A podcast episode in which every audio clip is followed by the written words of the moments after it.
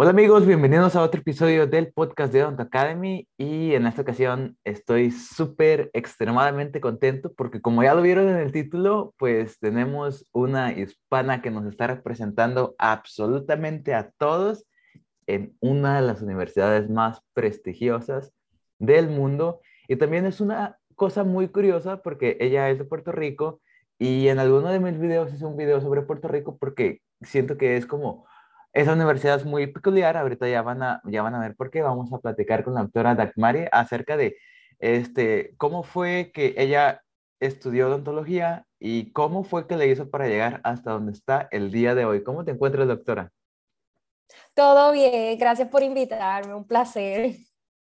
Estaba, ahorita que estábamos fuera de cámara, le estaba diciendo a la doctora que Ayer fui a un karaoke y me tuve que poner a cantar las canciones de Bad Bunny porque era el único que hablaba español en el lugar y que tenía el valor de hacerlo. Entonces estoy, estoy embracing your culture. pues muy bien, necesitamos representación. ¿Verdad que sí? Muy bien, doctora. Este, para todos aquellos que no te conocen, inclusive yo tengo como un poco de, conocimiento de tu vida aquí y allá y allá, pues porque lo has estado compartiendo a través de tus redes sociales. ¿Por qué no nos cuentas cómo fue que se te metió a la cabeza empezar odontología? Y más que nada, eh, ¿cómo es ser un puertorriqueño? Este, porque está bien curioso de que todos hablan español en la isla, pero pertenecen a Estados Unidos. Entonces, para, para, los que no están, para los que están fuera de contexto, ¿por qué no nos explicas un poquito como qué significa ser alguien de Puerto Rico y cómo fue que se te metió a la, a la mente? ¿Sabes qué? Yo creo que voy a empezar a ser dentista o tengo, o me gustaría ser un odontólogo. Pues mira, para empezar, a mí se me metió en la mente que quería ser dentista porque yo pasaba mucho tiempo en el dentista, dicen que los dentistas son los peores pacientes y en mi caso es cierto. Eh, yo tenía, no era la mejor paciente del mundo, así que siempre estaba como que en el dentista y me empezó a llamar mucho mucho la atención la dinámica con mi doctora, con los distintos especialistas que yo había visitado. Y dije, oye, a mí me gusta la medicina, pero yo soy un poquito más como hands-on, me gusta trabajar, construir, no, no simplemente me visualizaba como un médico en una oficina, pues prescribiendo cosas, aunque obviamente todos los médicos hacen cosas diferentes. Y me llamó mucho la odontología por eso, dije, mira, esto puede ser como que una opción donde puedo combinar ambas cosas, la medicina, trabajar, eh, ser creativo, trabajar con mis manos. Y por ahí fue que comencé, llegué a la universidad, eh, en Puerto Rico, igual que en Estados Unidos, nosotros primero tenemos que hacer un bachillerato. Yo hice mi bachillerato en la Universidad de Puerto Rico en biología. Ahí comencé a hacer un poquito más de investigación, comencé a rotar formalmente con dentistas que me permitieron entrar a sus oficinas y ver cómo ellos trabajaban. Y ahí dije, mira, ¿sabes qué? Yo creo que esto es lo que a mí me gusta y desde ahí comencé a orientar toda mi carrera en la universidad, a ser dentista y hacer los, los debidos procesos para cumplir con, con los cursos que ellos piden para entrar, tomar los exámenes de admisión y etcétera. Y pues aquí estamos. Muy bien. Déjame nada más les, les explico un poquito el contexto. Para los que no estén familiarizados con el sistema aquí, ella dijo que tuve que hacer un bachillerato. En algunos países, me parece que en México bachillerato todavía se conoce como prepa o high school. Entonces, no, ella fue a la high school, la terminó y tuvo que estudiar cuatro años de lo que ella mencionó bachillerato, lo podemos conocer como college, y eventualmente después de cuatro años de haber estudiado, después de graduarse de la prepa o high school, como tú la conozcas, ella fue que pudo haber entrado a la escuela dental y ese es el sistema americano. ¿Correcto? Sí, así mismo.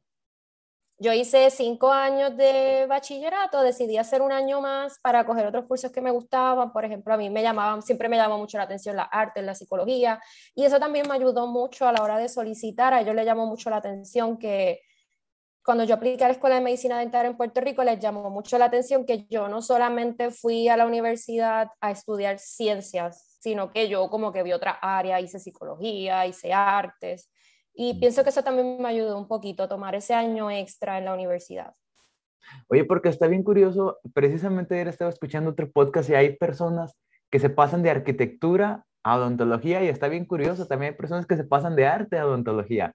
Entonces es como muy, muy, muy peculiar y a esas personas se les llaman como no tradicionales, estudiantes no tradicionales, ¿verdad?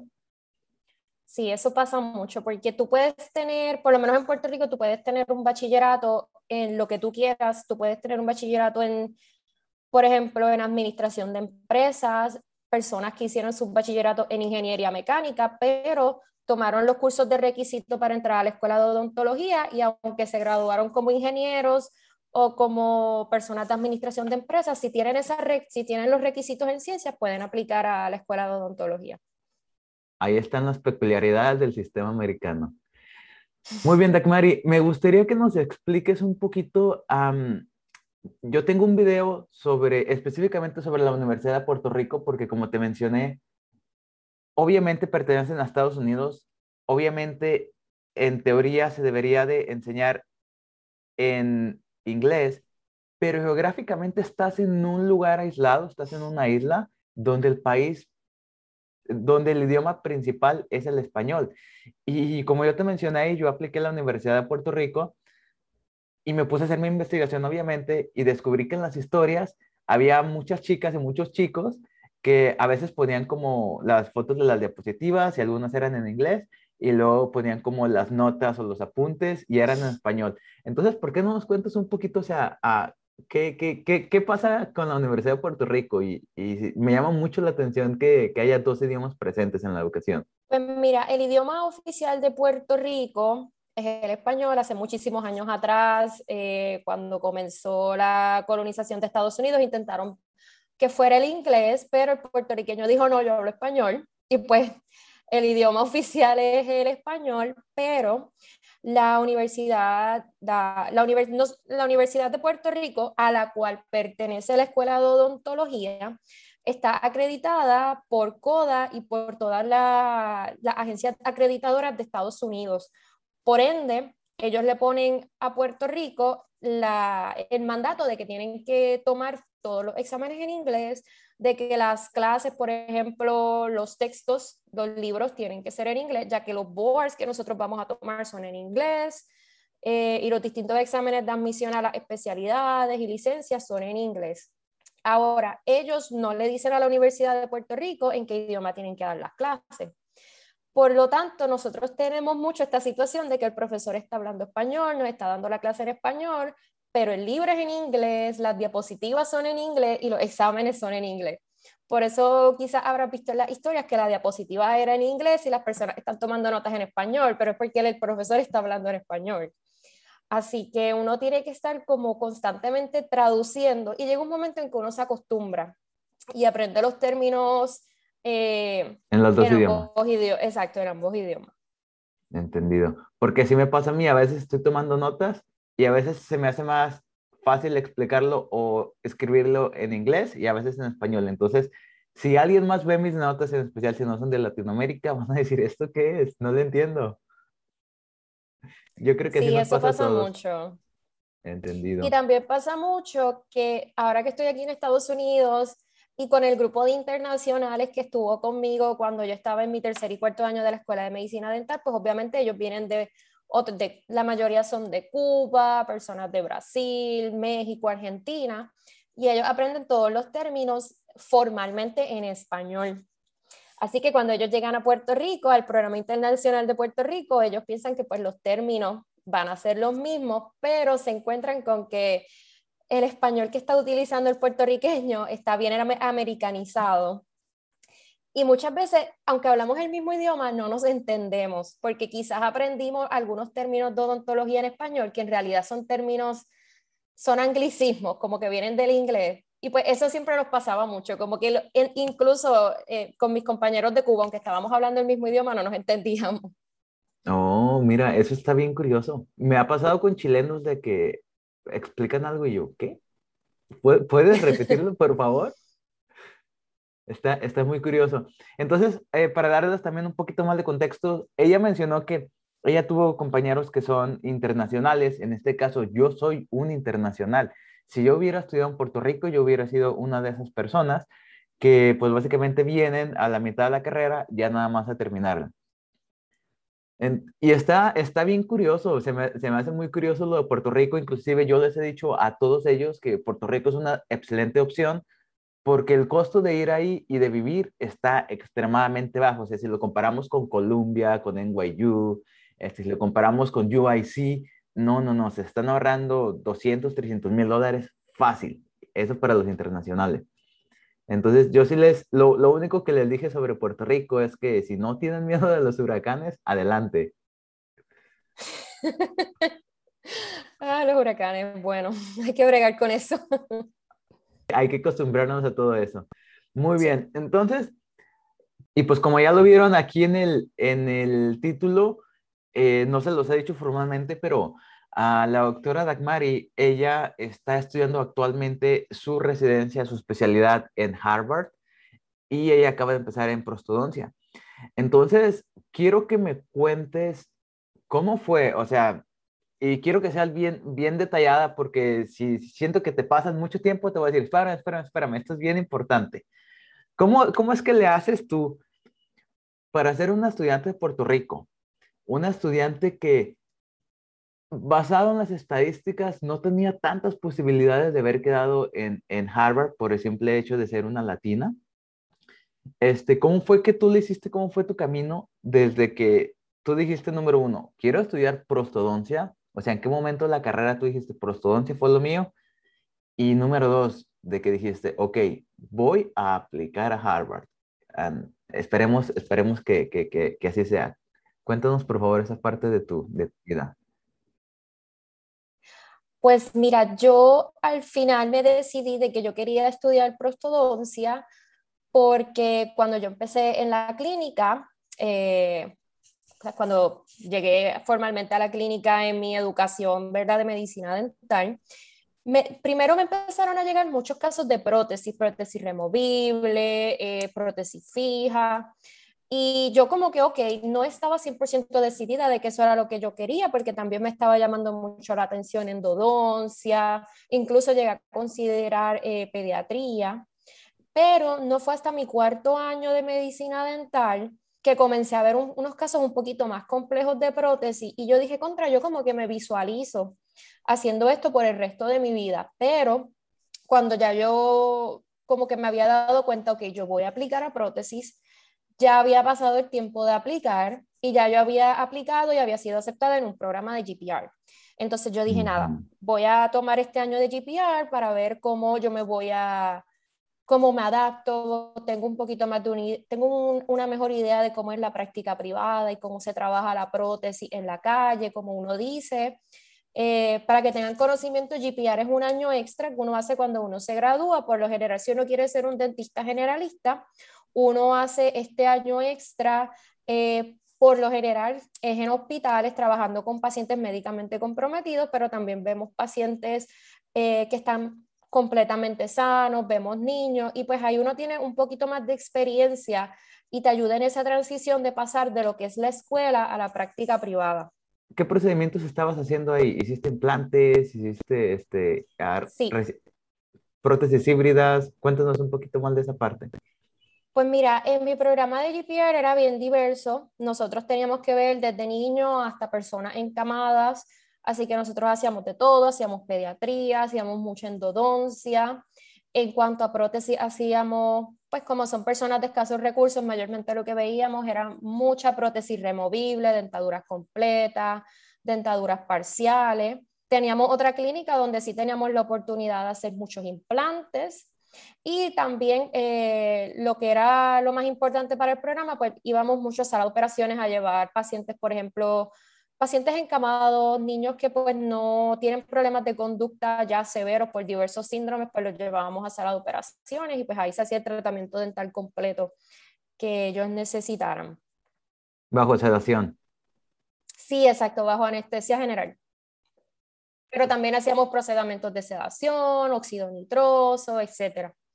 Mm, entonces está bien completo porque las, las siglas del GPR es General Practice Residency o como a mí me gusta explicarlo a la gente de Latinoamérica, un superdentista, un dentista 2.0. Exacto, exacto. Te da, un GPR te da todas las herramientas para tú poder ir a trabajar a la calle y estar como quien dice, no, no estar a la par con los dentistas que llevan tiempo trabajando.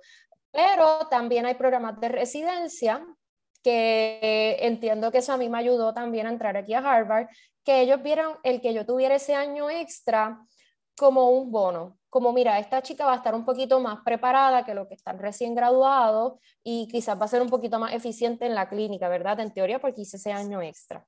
Y hay otros, también otras residencias como lo son endodoncia, periodoncia, que prácticamente hacer un año de GPR para que lo acepten en Estados Unidos, eh, un, año de GPR para, para las personas que van a endodoncia, pero periodoncia es casi un requisito.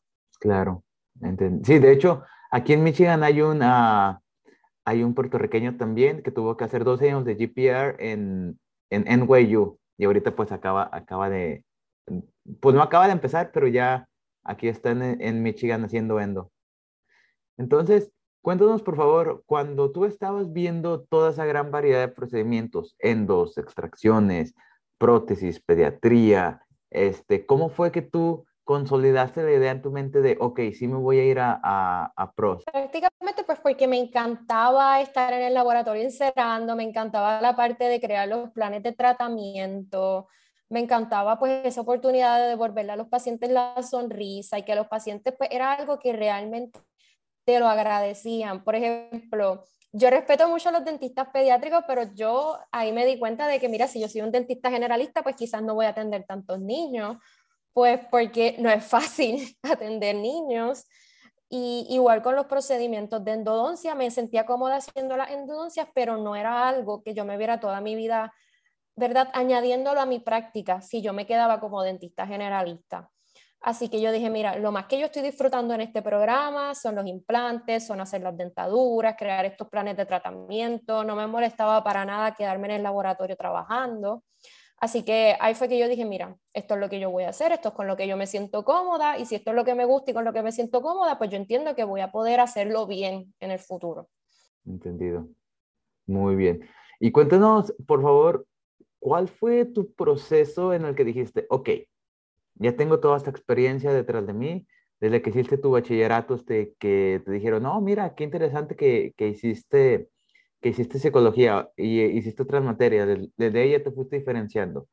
Desde que estabas haciendo tu GPR, entonces eso te convierte en un aplicante que de alguna manera sobresale en las aplicaciones contra todo lo demás. Cuatro años de escuela dental y listo. Es muy diferente tu aplicación. Desde ese punto de vista lo entiendo.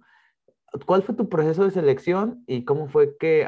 explícanos un poquito porque aquí las personas de Latinoamérica a lo mejor no están tan familiarizadas con la cultura de aplicación de Estados Unidos, porque en México o en otros países de Latinoamérica a lo mejor aplicas a una o dos escuelas, pero aquí en Estados Unidos tú y yo sabemos que tienes que estadísticamente aplicar a más y que existe el match. ¿Por qué nos explicas poquito eso? Y, este, nos, y llévanos hasta del proceso de cuando recibiste tu, tu carta de invitación y, y explícanos todo tu proceso de entrevista y hasta que te llegó esa carta de aceptación o email, por así decirlo. Ok, pues mira, eh, aquí en, en, Estados Unidos y en Puerto Rico, porque pues como te había explicado al principio es el mismo sistema, uno tiene que pasar por el proceso de llenar el, lo que se le conoce aquí en Estados Unidos como el PAS eh, de la American Dental Education Association, que es la que se encarga de hacer todo este proceso de las aplicaciones.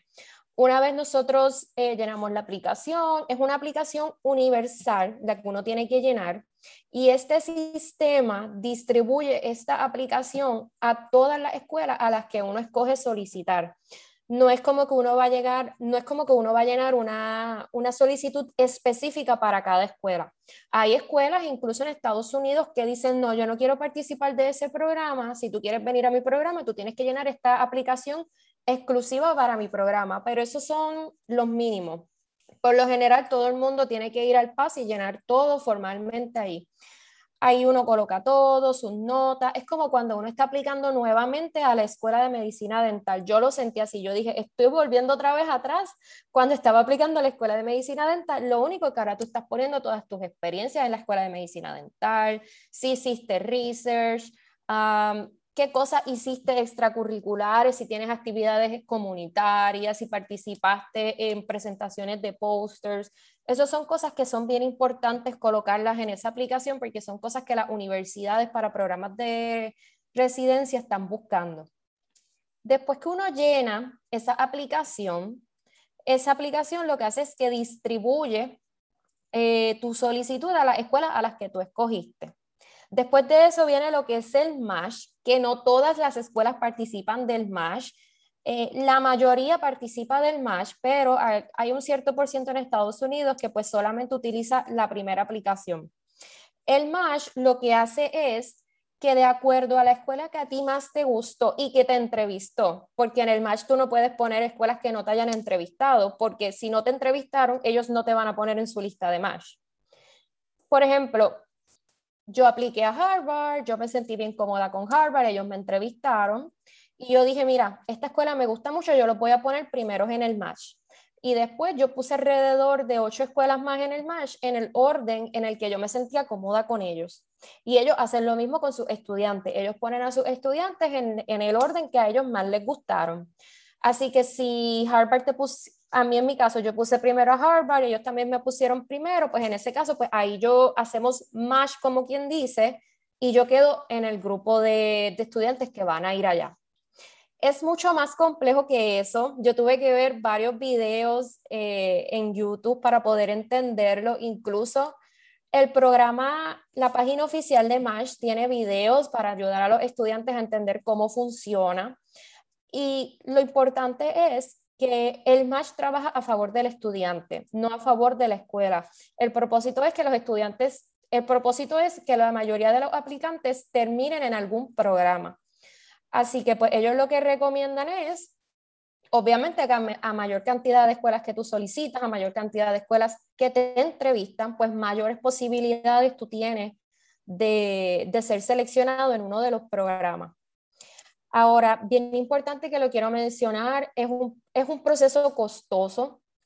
La, la, solicitud general, el PAS, que es el programa que distribuye la solicitud a todas las escuelas, te cobra por cantidad de escuela que tú estás solicitando. Así que yo recuerdo que yo tuve que invertir algunos mil dólares porque yo solicité a tres escuelas. Eh, después el match también te cobra. Y también aquí pasa mucho en los Estados Unidos que las escuelas adicionar a la solicitud y adicionar a lo que uno paga por el match, te piden fees adicionales. Eh, por ejemplo, para te piden un dinero extra. Por ejemplo, en TOEFL yo tuve que pagar 90 dólares extra. Em, aquí en Harvard tuve que pagar 80. De diversos otros programas también tuve que pagar uno, un dinero extra para que procesaran mi solicitud. Así que yo recomiendo a todos que, que yo, gracias a Dios, pude hacerlo. Yo comencé ya a guardar un poquito más de dinero para cuando llegara ese proceso. Y pues ahí pues tuve, pude darme la libertad de aplicar a, un a, a más escuelas porque quizás si no hubiese ahorrado el dinero, hubiese tenido que aplicar a menos escuelas, porque como les dije, es un, es un proceso bien costoso. Así que yo les recomiendo a todos prepararse eh, económicamente. Mira, ya estoy en mi tercer año de escuela de medicina dental, yo creo que ya mismo se acerca cuarto año, voy a tener que comenzar a, a llenar solicitudes. Es bueno que desde ese momento uno empiece a ahorrar un poquito. Incluso eh, yo pues por lo de la pandemia me ahorré los viajes a los Estados Unidos porque todas mis entrevistas fueron por Zoom. Ahora, si yo hubiese tenido que viajar, yo hubiese gastado muchísimo más dinero y, a lo mejor no te hubieras entrevistado en todas.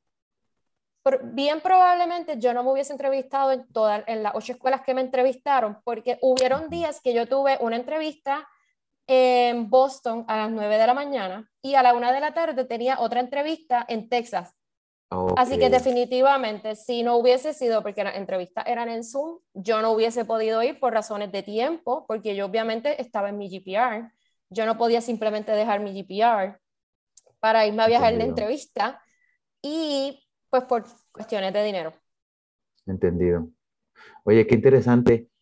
Entonces me llama mucho la atención que, que tú dices que te entrevistaron en Zoom. Yo también para quedar aquí en la universidad donde estoy, también fue una entrevista de Zoom. Y a mí me tocaron entrevistas pre-COVID, donde era tener que ir a visitar el programa, te enseñaban absolutamente todo, este, conocías a personas que estaban estudiando actualmente, en tu caso hubieras conocido a residentes, pero eso no, ese no fue el caso. Entonces, dentro de las ocho escuelas que te entrevistaron, o sea, ¿cómo, cómo, fue que te empezaste a sentir como que, ah, a lo mejor esta escuela sí está bien, a lo mejor no? ¿O cuál fue tu criterio de selección de, de, match? Porque, eh, regresando un poquito al match, match es, es como el Tinder de las residencias. Si tú dices, Universidad A, este, la voy a poner en mi primera prioridad, pero la universidad A no te quiere, pues vas a intentar suerte con la universidad B, así hasta que alguien te quiera. Entonces, Es, la, es, es, es, una manera en la que yo la entiendo y, la explico como, ah, pues mira, es como un Tinder, pones tus preferencias y el, el primero que te agarre. Este, Prácticamente así es que... Prácticamente. ¿Y cómo fue tu proceso de selección? O sea, yo entiendo que es bien difícil conocer un programa a través de Zoom. Este, ¿qué, ¿Qué te pasaba por la mente y cómo fue que decidiste, ok, yo voy a poner a Harvard en primer lugar o tú ya sabías eso desde antes de, de las entrevistas? Pues mira, eh, todo el mundo se ríe cuando yo les cuento esto, pero porque yo en ningún momento a mí me pasó por la mente solicitar a Harvard. Eh, yo soy bien honesta con esto. Yo no soy una estudiante que se graduó con cuatro puntos de la Escuela de Medicina Dental. Yo me gradué con un promedio de 3.42 de la Escuela de Medicina Dental, lo cual sí es un promedio bueno y es un promedio de honor, pero no es un promedio de 3.90 que es lo que uno imagina cuando uno piensa en Harvard. Wow, si yo voy a solicitar a Harvard, tengo que tener casi eh, cuatro puntos en la Escuela de Medicina Dental. Y esa no fue la realidad en mi caso. Yo solicité con 3.42 de promedio. No sé si esa es la misma manera, no sé si esa es la misma métrica que ustedes utilizan en América Latina. En, en, de vuelta, para darles un poco de contexto, chicos, básicamente eh, la conversión sería como un 95, más o menos. Porque yo en México me salí con 3.3 y mi promedio era a casi, casi 90. Entonces yo creo que el tuyo sería como 90, 95. No, no, no. 95, 96 en una escala del 0 al 100. Es, usualmente es como se, se maneja en Latinoamérica. Ah, ok. Pues en Puerto Rico y Estados Unidos es en cuanto a estos números 3. El, el máximo es 4.0, que eres un estudiante que tiene todas A. Y por lo general, hasta 3 puntos son los estudiantes aceptables que pues no tienen todas A, pero sí eh, se desempeñaron bien en la escuela. Pues yo solicité, ¿verdad? Como yo tenía esta preocupación de que yo no tenía un promedio sumamente competitivo para solicitar a Estados Unidos, yo comencé a buscar escuelas que aceptaran más de tres residentes. Porque si te das cuenta, vas a ver muchos programas que solamente aceptan uno, dos residentes, y pues son programas tienden a ser programas bien selectivos y bien difíciles para entrar. Así que yo decidí, mira, yo voy a solicitar solamente a programas que acepten tres o más residentes. Y yo hice mi lista de todos los programas que aceptaban eh, de 3 hasta 5, 6, en Guayú creo que acepta hasta 8. Y yo me puse, después que yo hice mi lista, que entre ellos estaba Harvard, que ese año estaba aceptando 5 estudiantes, me puse a evaluar, ok, eh, me gusta este estado, no me gusta este estado, cuánto es el costo de vida. Y después de eso, pues yo procedí a hacer mi solicitud. Yo, como yo le digo a todo el mundo, yo solicité a Harvard por relajar, para ver qué pasaba, por decir que aplique, porque es la realidad. Yo no pensé que yo iba a llegar tan siquiera a la entrevista. Eh, y nada, solicito, solicité en total a 13 escuelas, me llamaron 8 de ellas para entrevista. Acepté todas las entrevistas, pues porque no tenía nada que perder, eran por Zoom. No tenía que decidir en si tengo que viajar o no tengo que viajar, si tengo que pedir permiso en mi programa o no así que las acepté todas. Yo pienso que durante el proceso de la pandemia prácticamente todas las escuelas hicieron un buen trabajo en tratar de enseñarnos por medio de Zoom cómo eran los campus. La mayoría de ellas grabaron video alrededor en las facilidades. Em, nos pusieron em, ¿cómo lo digo? En ventanas adicionales de Zoom, donde nosotros tuvimos la oportunidad de hablar con los residentes, que eso fue bien bueno. Eh, casi todos los programas, que no sé si yo acostumbraban a hacer esto antes de la pandemia, me pidieron hacer una presentación de 10 minutos, tema que yo quisiera. No sé si esto era para ver No, del tema que yo quisiera. Yo, por ejemplo... ¿En general? Ah, ¿De perritos? ¿Podía, ¿Podía ser de perritos? Sí, eh, por ejemplo, yo, estaba, yo estaba participando eh, de las entrevistas de Harvard esta semana y había una muchacha que ella estaba hablando de cómo ella hacía em, jalea de blackberries en, su, en la granja de su familia y esa era su presentación. Yo, por ejemplo, en mi caso, yo lo hice de mis actividades comunitarias. Otras personas lo hicieron a base de sus research, otras personas hablaron de sus pasatiempos, de deportes favoritos, etc. Y yo entiendo que la mayoría de los programas hizo esto porque quizás ellos dijeron, mira, no tengo el residente aquí, no lo puedo ver en persona, no puedo saber realmente cómo es ni cómo se, ni cómo se desenvuelve en persona, así que déjame ponerlo a hacer una presentación para conocerlo mejor. Esa es mi lógica, porque de los ocho programas que me entrevistaron, seis me pidieron hacer presentaciones de 10 o 15 minutos. Ok, y luego de eso, después de estas entrevistas, ¿cómo yo llegué a decir, mira, estos son los programas que más me gustaron, o voy a aplicar a Harvard?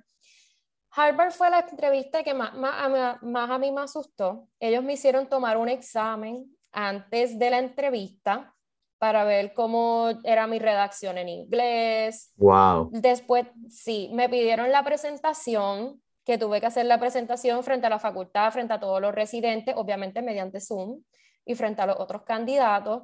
Más me mandaron un bloquecito de cera para que yo en mi casa tallara un diente número 19 mientras ellos me estaban grabando para estar seguros de que yo era la que estaba haciendo el diente, que no era que yo le pedía a uno de mis compañeros que lo hiciera. Y yo reenviar ese diente de nuevo hacia ellos para que ellos lo evaluaran y poder ver mis, mis habilidades manuales. Y pues yo estaba como que bien nerviosa pues por la cantidad de, ¿cómo te digo? Por la cantidad de cosas que me estaban requiriendo, exacto. Sin embargo, durante la entrevista, y esto es bien importante, durante la entrevista yo sentí esa sensación de, de que uno era bienvenido, de que estaban realmente interesados en quién yo era. El director se había leído mi personal statement, el director se había leído eh, mi currículum vita, donde estaba toda mi información, prácticamente se lo sabía de memoria. Fueron bien atentos conmigo, todo lo opuesto a otras experiencias que tuve en otras entrevistas donde pues yo sentía que estaba hablando sola. Eh, sin embargo, en Harvard ellos fueron súper, súper atentos conmigo, me hicieron sentir bien cómoda y el director estaba bien emocionado de que una latina estuviese solicitando porque aquí en Boston hay una población bien grande de personas de América Latina y ellos tienen que recurrir en la clínica al uso de traductores en línea para poder comunicarse con ellos. Así que él me dijo, mira, yo estoy bien contento que una persona como tú estés solicitando porque significa que tú puedes no solamente, no solamente te vas a, a beneficiar del programa, sino que nosotros también nos vamos a beneficiar de que tú estés aquí y nos vas a ayudar a mejorar el trato a los pacientes. Y pues con eso que él me dijo, pues yo sentí como que, Tú sabes, cuando uno tiene este sentimiento como que, ok, yo creo que yo puedo, yo creo que yo tengo la oportunidad de, de entrar aquí. Y así fue, yo les creí y los coloqué primero en el match y pues gracias a Dios terminé este, haciendo el match con ellos. ¿Qué te puedo decir no, no, no, no, no, espérame, espérame, espérame. Ajá. Match day, llévanos a tu match day. No, no, no, no, no digas así rápido que quedaste. Explícanos cuál es el match day y explícanos todo lo que te pasaba por tu cabeza en ese momento y cuando viste, hiciste match en Harvard, ¿qué sentiste? Cuéntanos todo, porque Harvard es Harvard, la verdad. O sea, yo, yo, yo ahorita estoy en Michigan y el Michigan ahorita está rankeada como la, la número uno de, de, Estados Unidos de, de odontología. Y yo también recuerdo que leí el email y yo dije, no lo puedo creer. Fui corriendo y le pasé mi celular a otra persona. Dime, por favor, que estoy leyendo bien porque a lo mejor estoy nervioso de que quedé. Entonces, o sea, yo era algo que no me lo creía. Por favor, llévame a ese momento.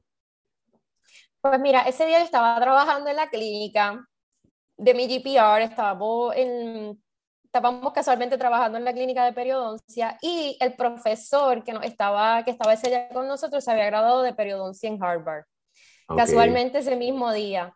Entonces yo empiezo a escuchar por los pasillos que a compañeros ya le habían llegado los resultados del match y que estaban bien contentos, personas que habían hecho match eh, TOF en Boston o que habían ido a otros este, a otros programas de endodoncia, etcétera. Y yo estaba como que bien nerviosa porque yo no paraba de revisar mi teléfono y no me llegaba ningún email de que yo había hecho match. Y yo dije, Dios mío, ¿será que no hice match en ningún lado? porque pues esas cosas también pueden pasar. Claro. Y de un momento me llega el email y yo veo que es Harvard. Y yo oh. estaba, yo como que tuve que parar de trabajar, yo no podía ni creer lo que estaba pasando, yo estuve como dos días sin dormir, porque no solamente significa que uno va a ir a una universidad así de importante, significa que yo iba a dejar mi isla por primera vez, oficialmente me tenía que mudar de mi isla por primera vez, a vivir tres años en Estados Unidos, que iba a estar en una universidad que, ¿verdad? Como uno escucha Harvard, uno dice, diantres, esta universidad va a demandar muchísimo de mí. Y uno empieza a pensar, ¿será que yo estoy listo para esto? ¿Será que ahora que ya me metí en esto, yo estoy de verdad lista para esto? Fueron muchísimas emociones. Yo no lo podía creer, mis papás tampoco.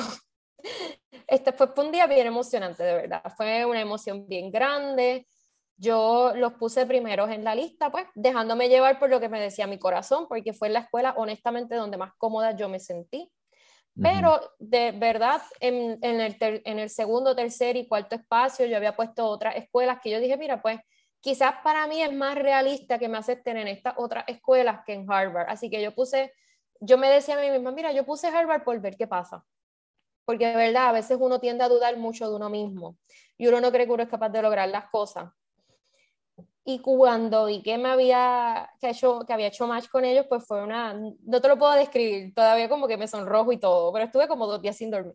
Y todavía te dan goosebumps y todo, ¿verdad? Sí, todavía. No, no, no, te entiendo perfectamente porque se me hace muy peculiar tu caso. Yo apliqué a Michigan porque estaba barata la aplicación, nada más por eso. Era, era la application fee más bajo. O sea, yo cuando, estaba, yo cuando llegué aquí a Estados Unidos, siempre tenía un logo de la Universidad de Michigan y un logo de NYU, donde estaba estudiando. Entonces, pues yo dije, no, es que Michigan está imposible estadísticamente. Y yo nomás apliqué porque la application fee eran creo que 50 dólares y era el más barato de todos. Nomás por eso dije, ok, yo voy a aplicar porque pues nomás voy a gastar 150 dólares. No es mucho. Ya apliqué no sé cuántos miles, vale la pena. A mí me pasó lo mismo. Yo dije, mira, voy a aplicar a Harvard, que es lo peor que puede pasar? Que me digan que no y ya. Y ya, exactamente. Muy bien. Ahora llévanos hasta donde estás actualmente, hasta Cambridge. Eh, te mudaste eh, y hasta te llevaste tu, ¿qué es? ¿Perrito o perrita? Mi perrito Simón.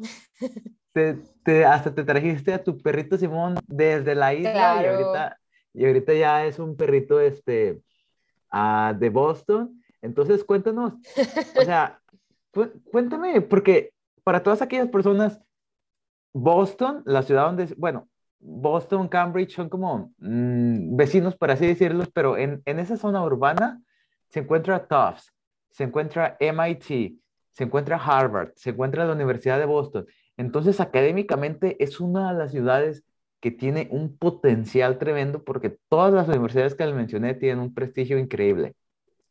Cuéntame simplemente qué significa ser un estudiante de Harvard ahí en, ahí en Boston. Y cómo, y cómo fue como tu primer día visitando las instalaciones y como que todavía te tenías que pellizcar. Si está pasando esto, cuéntanos cómo fueron tus primeros días ahí en la ciudad. Pues mira, para, para explicarte rápido, eh, la Escuela de Medicina Dental y la Escuela de Medicina, todo lo que Harvard tiene como campo de la salud, se encuentra en el Longwood Medical Area, que está aproximadamente a 15 minutos de Cambridge. Ellos tienen, el Longwood Medical Area es un área, es una avenida gigante que está compuesta por aproximadamente siete hospitales y entre, entre medio de esos hospitales se encuentra lo que es la Escuela de Medicina Dental, la Escuela de Salud Pública y la Escuela de Medicina, todas que pertenecen a, a Harvard. Así que ahí, pues por decirlo así, Harvard tiene su campus orientado en el área médica. Y pues aquí es donde estoy yo. Eh, visitando las instalaciones, es, el, área es bella, de verdad. Yo quedé enamorada desde que llegué, estoy bien contenta por la facilidad, o sea, primero por la facilidad, segundo por la facultad eh, que tenemos, que es una facultad bien, siempre están pendientes de nosotros, siempre el director del programa es bien diligente, no es un director ausente que a veces uno dice, mira, eh, voy para este programa porque el director tiene no sé cuántos research, no tiene no sé cuántas publicaciones, pero en realidad es un, el director, es, un director que nunca está presente porque está bien envuelto en otras cosas. El director de nosotros siempre está ahí, siempre está pendiente de que nosotros estemos bien, de que estemos aprendiendo lo que se supone. Él mismo nos da las clases de los temas más importantes y para mí eso es algo que vale muchísimo porque hace pensar a uno que uno de verdad está invirtiendo eh, bien el dinero, ¿verdad? Porque yo estoy aquí utilizando préstamos federales Así que pues, hace, hace sentir a uno como de, que uno de verdad está invirtiendo bien su dinero en una educación que de verdad vale la pena. Así que esta es mi primera vez viviendo en una ciudad, todavía me estoy acostumbrando, todavía me estoy acostumbrando a vivir en la ciudad. Mi perrito está feliz de la vida porque aquí tiene un montón de lugares para pasear. Esperemos, que, esperemos que siga feliz en, en, en el tiempo de, de invierno. no, pensar en eso me pone nerviosa, vamos a ver. Oye, ¿y pues qué, significa ser un estudiante de Harvard en Boston? O sea, porque me imagino que te encuentras a un ingeniero y que dice que es de MIT todos se quedan como, oh, es de MIT. ¿Qué significa decir que eres un residente de Harvard? De repente, o, traer tu, tu scrub con Harvard uh, Dental School. Pues mira, es un orgullo bien grande. Pero aquí en Boston, como tú bien lo dijiste, hay tantas universidades de tanto prestigio que tú decir que vas a Harvard es como, ah, ok. ¿Verdad? Aquí es, un, aquí es un poquito así porque, por ejemplo, tienes al que va a MIT, tienes el que va a Tufts, tienes el que va a Boston University. Así que aquí como hay tantas universidades buenas concentradas, pues ver a alguien que va a Harvard, pues no es como, wow. Sin embargo, eh, para mi familia, para las personas en Puerto Rico, pues sí es algo bien grande, ¿verdad? Porque como tú bien dijiste, estadísticamente, estadísticamente, ¿verdad? Por cuestiones de recursos y porque uno, pues quizás no tiene las mismas oportunidades que las personas que viven y se crían aquí en Estados Unidos. Eh, pues sí, quizás estadísticamente no tenemos tantas oportunidades para entrar.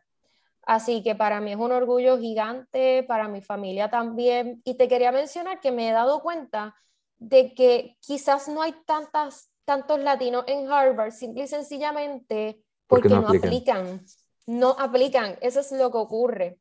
Ahora mismo yo tengo compañeros que están aplicando a periodoncia, que están aplicando a ortodoncia en distintos estados de la nación, y yo les digo, mira, pero solicita Harvard, yo estoy aquí, solicita Harvard, y es como, no, no me van a aceptar, no voy a gastar el dinero en eso, ¿para qué? Si tengo pocas posibilidades.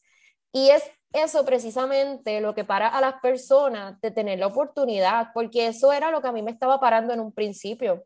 Porque de hecho yo recuerdo que Harvard fue la última escuela a la que yo solicité, porque yo dije, yo voy a poner mi dinero en las escuelas en las que yo pienso que yo puedo entrar, y Harvard, que yo pienso que no tengo tantas oportunidades, voy a aplicar al final y a Harvard apliqué al final, pero fue por ese, por ese, fue por, su, por esa misma situación de subestimar, de pensar de que no somos suficientemente buenos para llegar tan lejos. Y yo entiendo que por eso es que, que por eso es que quizás no hay tanto latino aquí, porque simple y sencillamente no se dan la oportunidad de aplicar. Y con lo que me dijo a mí el director del programa, como que mira, necesitamos personas que hablen español, tenemos una comunidad latina bien grande, que necesitamos este, comunicarnos mejor, mejor con ellos para poder brindarles un mejor servicio de salud, pues hace falta y las escuelas lo están buscando y Harvard no fue la única escuela que me dijo, mira, necesitamos a alguien bilingüe. Creo que alrededor de cuatro escuelas fueron bien honestos conmigo y me lo dijeron, necesitamos a alguien bilingüe. Así que yo lo que les recomiendo es, no se subestimen, si ustedes piensan que esto es para ustedes, créanle a su corazón y soliciten. Entendido. Muchísimas gracias. Entonces, pues a todos ustedes les recomiendo que la vayan a seguir en Instagram porque mucha gente dice, los de prosto se la pasan todo el día en el laboratorio. A lo mejor sí, de vez en cuando se dan una escapadita, pero yo veo que, que tu generación, que tu cohort, que tu clase son bien unidos y hay como un bonding muy, muy, muy, muy padre. Y se siente que, que, que ya, ya se están tratando como familia ahorita. Entonces, yo creo que luego te voy a invitar en, al podcast ya cuando tengas más tiempo expuesta a Harvard para dar la comparativa del antes y el después. Este, porque yo apenas tengo nueve meses en mi programa y ayer precisamente estaba pensando, dije, wow, ¿cuánto, cuánto he aprendido, no únicamente de, de, de, la universidad, sino también de mí, de la ciudad, este, y siento que soy una persona diferente a, a la cual empecé. Y te agradezco muchísimo tu tiempo, doctora Dagmari. Gracias a ti por invitarme. Te agradezco muchísimo por la oportunidad. Estuvo bien, bien, bien, bien interesante tu historia y pues ya lo tienen amigos a todos ustedes que quieran hacer cosas grandes, pero se sientan que no son lo suficiente, que sientan el síndrome del impostor. Aquí estamos dos ejemplos bien claros. La doctora Dagmari está en Harvard, Harvard es Harvard, y ahorita en cuanto a odontología, Michigan está rankeada número uno en el mundo, y los dos la hicimos y aplicamos porque pues, ¿por qué no? ¿Verdad? ¿Por qué no? Exactamente. Entonces, amigos, échenle muchísimas ganas y nos vemos en el próximo episodio. Muchas gracias, doctora Dagmari. Gracias, bye.